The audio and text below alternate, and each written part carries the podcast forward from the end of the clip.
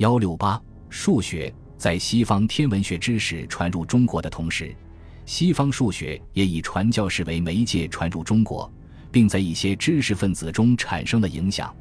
明末翰林院庶吉士徐光启和传教士意大利人利玛窦过从甚密。徐光启痛感当时中国科学技术停滞落后，决心把所学到的西方自然科学知识介绍到中国，便开始和利玛窦合作，翻译了欧几里得的《几何原本》前六卷，刻印出版。这是中国历史上第一部翻译出版的西洋数学书。此外，徐光启还和利玛窦合译了《测量法义》《测量异同》等应用几何学著作。开始了中国数学发展史上的新阶段。清前期，康熙皇帝热心于自然科学，聘请传教士白晋、张成、徐日升等入宫讲授几何、代数等科学知识，从而推动了数学的发展。于是，一批著名的数学家相继涌现。梅文鼎，字定久，号务安，安徽宣城人。他毕生致力于数学和力学研究，为学兼采中西。他对刚刚传到中国的西方数学做了大量的整理、疏解和阐述工作，往往以平易之语解极难之法，浅近之言达至深之理。他著的《平三角举要》一书，系统地阐述了三角形的定义、定理、三角形的解法以及在测量中的应用。《弧三角举要》《环中填尺》等书。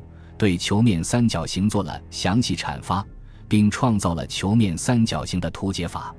他用勾股定理证明了几何原本中的许多命题，认为几何不言勾股，而其理莫能解，故其最难通者以勾股示之则明。在《几何补编》一书中，他提出了当时尚未从欧洲传来的各种等面体体积的计算方法和原理。找到了理分中为现在量各种多面体体积中的用途。梅文鼎的数学研究受到了康熙皇帝的重视。康熙皇帝南巡时，曾阅读梅文鼎的著作，并大加赞赏。康熙皇帝再次南巡时，曾接见梅文鼎，和他谈了三天的数学。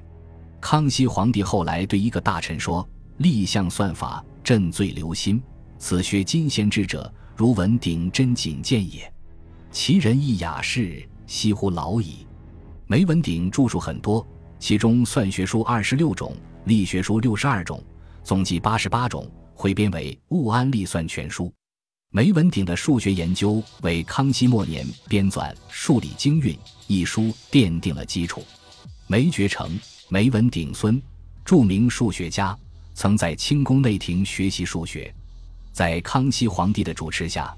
梅觉成会同陈后耀、何国宗、明安图等学者编成了《数理经运》一书。《数理经运》是梅觉成主编的《律理渊源》中的数学部分。书中对明清之际传入的西方数学和中国古代数学进行了比较全面的整理编排。该书五十三卷，分上下编，上编内容为算术、几何学、数学起源，下编内容为面积。体积、开平方、开立方、二次方程、三次方程等解法，是当时最高水平的数学百科全书。梅觉成还对其祖父梅文鼎的著作进行了整理，编成了《梅氏丛书集要》一书。书中收录了梅文鼎著作三十五种，后面附的是梅觉成自己的著作。明安图，字敬俨，蒙古正白旗人，幼年入钦天监当官学生。曾参加《立项考成》《数理经运》等书的编纂工作。当时，法国传教士杜德美来华，带来了格里戈里三公式，即圆径求周、弧背求通弦、弧背求正时，但没有介绍证明这三个公式的方法。明安图经过长期的刻苦钻研，用几何连比例的归纳法，证明了杜德美所介绍的三个公式，还推导出另外六个新公式。即弧背求正弦，弧背求矢，通弦求弧背，正弦求弧背，正史求弧背，史求弧背，总称歌圆九书。他用三十多年时间撰写了歌圆幂律解法，把三角函数和圆周率的研究提高到一个新水平。明安图的研究所取得的成就，已经具备了某些微积分思想的萌芽，为促使后来从常量数学到变量数学的发展奠定了重要的思想基础。这一时期在数学方面取得突出成绩的还有薛凤作，字仪甫，山东淄川人。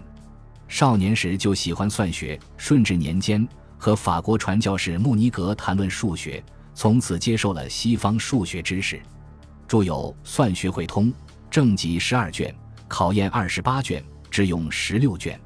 薛凤作治学并不墨守穆尼格之法，而是实事求是。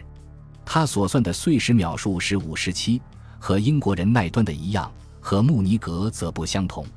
杜志庚，字端甫，号伯渠，河南这城举人，精通几何学，曾对利玛窦、徐光启所译《几何原本》加以删改，作《几何论》约七卷，后附十条，全部是杜之庚自己的研究心得。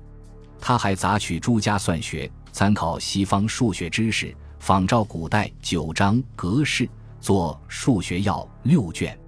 杜之庚强调数学没有图不易明白，所以他的著作中采用了详细的图解。杜之庚图著九章，受到了梅文鼎的称赞。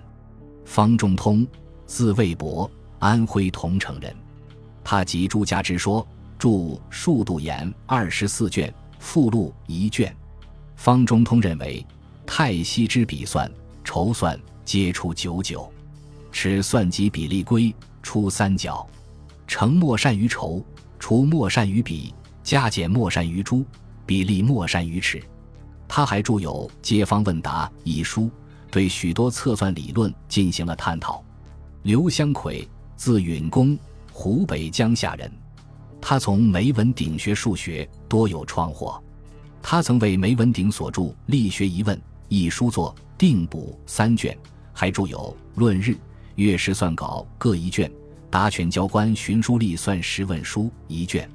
王元启，字颂贤，号兴斋，浙江嘉兴人。他专心研究律历勾股，著有《兴斋杂著》一书，对《史记》中的律书、隶书、《天官书》、《汉书》中的律历志等多有所订正。他还著有《历法记仪》《勾股眼》。角度眼九章杂论等，其中《勾股眼》一书分甲、乙、丙三集，甲集数元三卷，卷一通论数元，为勾股因机求编章本；卷二专论立方，因及平方法；卷三专论和数开立方，所以尽立方诸数之变，以及纲要二卷，是相求法一百二十三则纲要，丙集西义四卷。对相求法逐则分析，以专取发明立法之意。清前期雍正朝以后，由于西学输入渐趋中断，挖掘和整理古算工作虽有所开展，并取得了新的成就，贡献最大的是戴震。他在编纂《四库全书》过程中，从《永乐大典》中发现并整理出《海岛算经》《五经算术》《周笔算经》《九章算术》《孙子算经》。《五曹算经》《夏侯阳算经》等久已失传的古典算书，他还从南宋课本的《毛以影钞本》中辑出《章丘剑算经》和《集古算经》，连同名课本的《数数会议》，总计十种。乾隆三十八年，这十部算经被刻入《微波谢丛书》中，正式题名为《算经十书》。代震网罗算式，缀集遗经的艰苦劳动，推动了整理校勘。注释古代天文、算学著作工作的进一步开展，一批学者在这方面做出了成绩。代表人物有李煌、李锐、骆腾凤、向明达等。李煌，字云门，湖北钟祥人。他博览群书，尤精算学，著有《九章算术细草图说》九卷，附《海岛算经》一卷，共十卷。李锐，字尚之，江苏元和人。他授业于钱大新，学问根底极好，尤通中西之学。李锐在算学上的最大贡献，是叫住了元朝人李治的《测元海镜》和《一股两段》。骆腾凤，字明刚，江苏山阳人。他曾跟随李煌学习算学，著有《开方事例》四卷，《游艺录》二卷。骆腾凤的算学著作被人认为以正复开方景，求得两句，颇为简易，是学开方者之今所是。向明达，字梅履，浙江仁和人。他的算学著述非常丰富，代表作有《夏学安勾股六数集图解》。他晚年专门研究平湖三角，成绩突出。谈到清前期数学方面的成就，还应提到阮元及其所著《仇人传》。阮元，字伯元，号云台，江苏仪征人。他做过总督、巡抚，平生提倡学术，对天文、历算无所不通。阮元从乾隆四十四年开始撰写《仇人传》，到嘉庆四年成书。《仇人传》一书总计四十六卷，收集了天文、历算方面人才总计二百八十人的事迹，是研究清前期天文、算学方面的基本史料。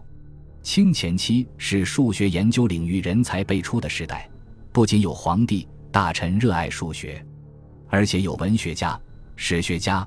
经学家对数学也非常精熟，这种现象从一个侧面反映了清前期我国数学研究的繁星。